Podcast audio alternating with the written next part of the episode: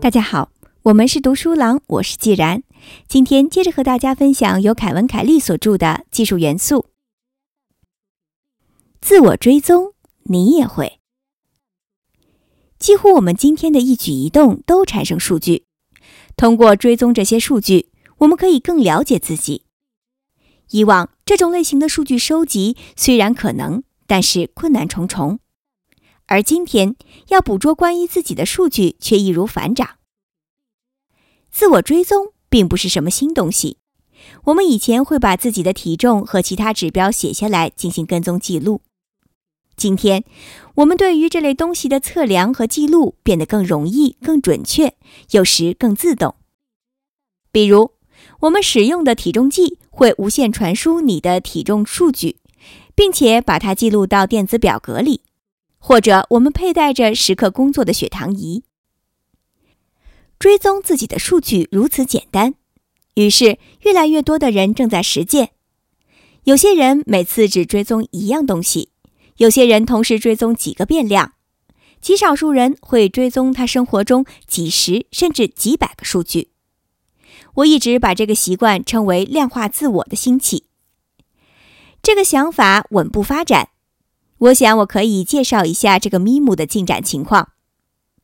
三年前，我和连线专栏作家加里沃尔夫在 Meetup 网站上贴了一条公告，看那些进行自我量化的人有谁愿意到我的办公室来探讨一下。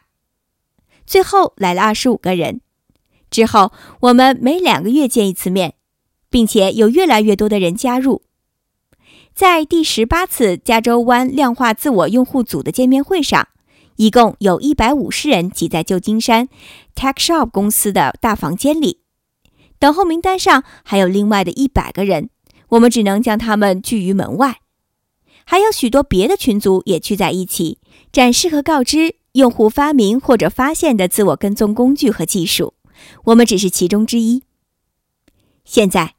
全世界二十多个城市都已经有了量化自我见面会的峰会，比如纽约的一个群组，他们见面来交换自己使用某些方法的技巧和见解，或者获取对于自制工具的反馈。在过去九个月，成员数量迅速增长。还有一类公司的数量也在迅速增长。就是我们认为在自我追踪的一般领域里销售产品和服务的公司。有很多人非常热衷于追踪自己，下载大量关于自己的数据。这是为什么呢？他们在学习什么呢？他们想要知道什么？这样做值得吗？我也应该这么做吗？这标志着自恋和堕落，即我们所谓的文明终结吗？这些都是重大问题。沃尔夫希望写一本关于这个前沿领域的比较深入的书，来解答其中的一些问题。同时，我也在这里总结了过去三年中我对于自我追踪的了解。澄清一下，我自己不是一个自我跟踪者。总的来说，我所谈到的是我所了解到的其他自我追踪者以及这场量化自我的运动。什么能被追踪？什么将能被追踪？这是没有止境的。在每次量化自我的会议上，我都惊奇并讶异地发现。人们会监测一些我们从来没想到的东西，并且用了巧妙的方法来试图量化它们。我们看到过一个人或者几个人追踪下面一个或几个东西：性行为、约会、注意力持续时间、快速眼动睡眠、行车路线、白日梦、咖啡因摄入量、见到的人、每次按键、运算速度、过敏反应、心情、幸福感。足迹、记忆回响、身体移动，以及每一个可以量化的与医疗及健康相关的因素。有人希望制造更好的工具来卖给自我追踪者，这也是没有止境的。就像个人电脑诞生初期，很多现在可用的工具当时都只是雏形，有一些人把它们拼凑起来供自己使用。这也让这些小群体非常有趣。但是，随着什么有用以及什么有吸引力这样的问题水落石出，制作精良的东西被生产出来进入市场，很多资本对此虎视眈眈。收集数据是很容易的，量化并不是那么困难。最大的挑战是解读数据的意义。我们应该着眼于什么？如何从二十五个变量里提取出意义？如何把数据转化为可操作的差异？与量化自我相关的常用语中有一条便是：虽然痴迷的自我追踪者可能现在看起来十分古怪，但是他们不久就会成为新的常态。这也是我关注自我追踪者的一个原因，因为在不久的将来，我们都将生活在数据的海洋里。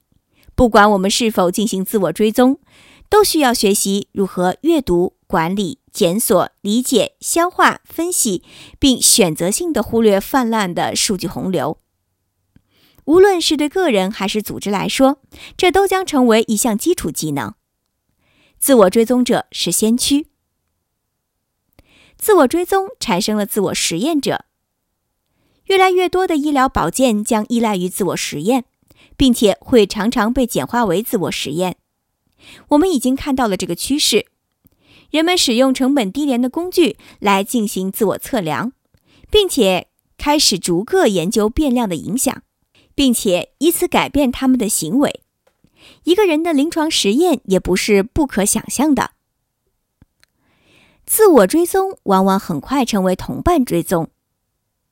在健康相关监测的领域，如果有人也在自我追踪类似的因素、疾病或疗法，他们的加入会让追踪的价值以指数形式增长。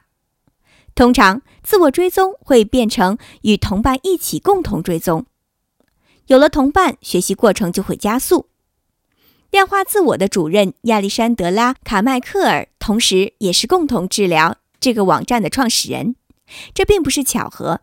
这些临时的集体自我实验，为科研方法开辟了一个很小的前沿领域。身份是我们的未解之谜。